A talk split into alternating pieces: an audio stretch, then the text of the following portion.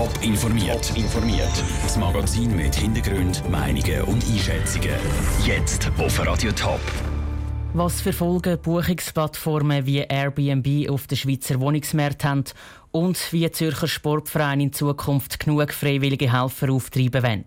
Das sind zwei von den Themen im Top informiert. Im Studio ist der Daniel Schmucki. Wer in die Ferien geht oder einen Städtetrip macht, steht jedes Mal vor der gleichen Frage.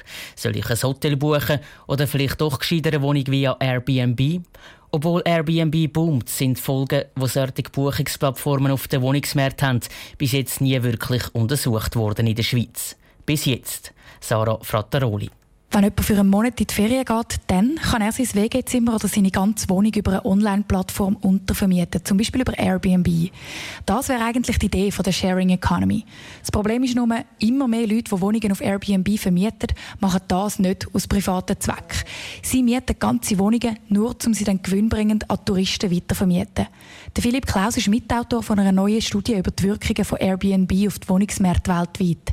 Er sagt, dass durch die kommerzielle Nutzung von Airbnb in ganz vielen Städten die Mieten steigen und die Bewohner aus ihren Wohnungen verdrängt werden. Es ist für sie interessanter, eine Wohnung anzubieten auf Airbnb, als die normal zu vermieten. Und das ist preistreibend.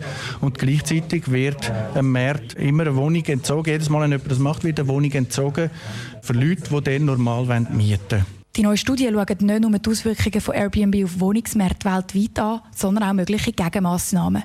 Die Vielfalt der möglichen Massnahmen ist riesig. Gibt es Modelle in anderen Städten, wo man sagt, die Kurzzeitvermietung heisst eine Woche zum Beispiel oder einen Monat und nicht ein Jahr, tut man auf 90 Tage pro Jahr beschränken.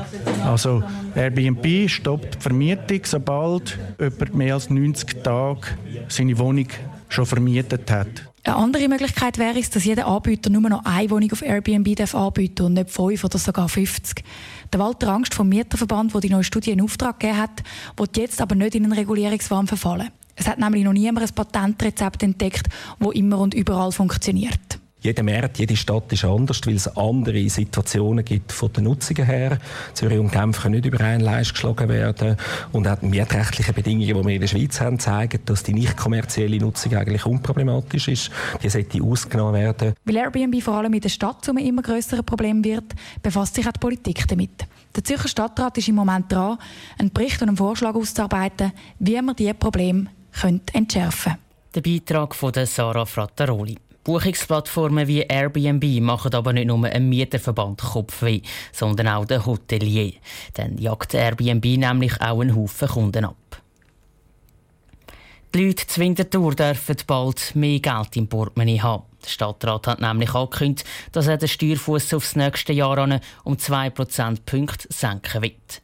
Wie die Pläne bei den verschiedenen Parteien ankommen, im Beitrag von Noah Schäfer. Der Grundtenor ist bei allen Parteien mehr oder weniger der gleiche. Es sei gut, dass die Winterthurer bald weniger Steuern zahlen müssen. Aus der Sicht der SP kommt die Steuersenkung aber zu früh. Ihr Co-Präsident Christoph Baumann sagt, es gebe vor allem ein Hauptproblem, das den Zeitpunkt der Steuersenkung in Frage stelle. Wenn man Prognosen auf die weitere Zeit anschaut, ist das strukturelle Defizit noch nicht behoben.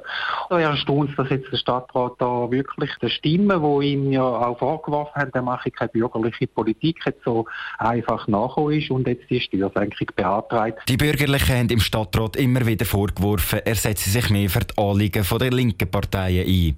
Weil das mal jetzt aber die Interessen der Bürgerlichen berücksichtigt worden sind, sind die mit dem Budget fürs nächste Jahr zufrieden, sagt der Präsident der SVP Winterthur, Simon Büchi. Weil wir der Meinung sind, dass zu lange unsere Klientel, schlussendlich Steuerzahlerinnen und Steuerzahler von der Stadt Winterthur, immer ein bisschen außen vor gelassen sind. Von dem her ist das jetzt doch ein sehr positives Zeichen, wenn man sagt, nein, man ist wirklich für die ganze Bevölkerung da, die, die jedes Jahr viel Geld in die Stadtkasse zahlen, damit das jetzt auch wirklich mal ein Zeichen ist, dass auch die entlastet belastet werden. Die Steuersenkung ist aber noch nicht beschlossen. Der Gemeinderat muss das Ganze zuerst noch absegnen. Der Noah Schäfer hat berichtet. Steuersenkungen sind zu Winterthur schon länger ein Thema. Eine Forderung von der SVP in der Budgetdebatte letztes Jahr ist damals aber noch chancenlos geblieben.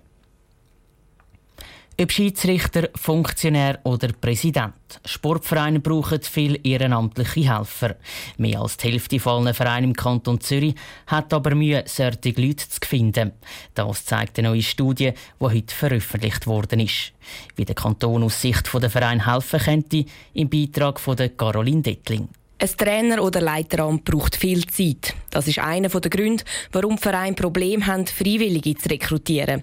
Bei den Turnvereinen im Kanton Zürich ist das schon länger Thema. Es sind darum auch schon Massnahmen ergriffen worden, sagt der Präsident vom Zürcher Turnverband, Frank Günthardt. Das läuft unter I&S-Code 1418.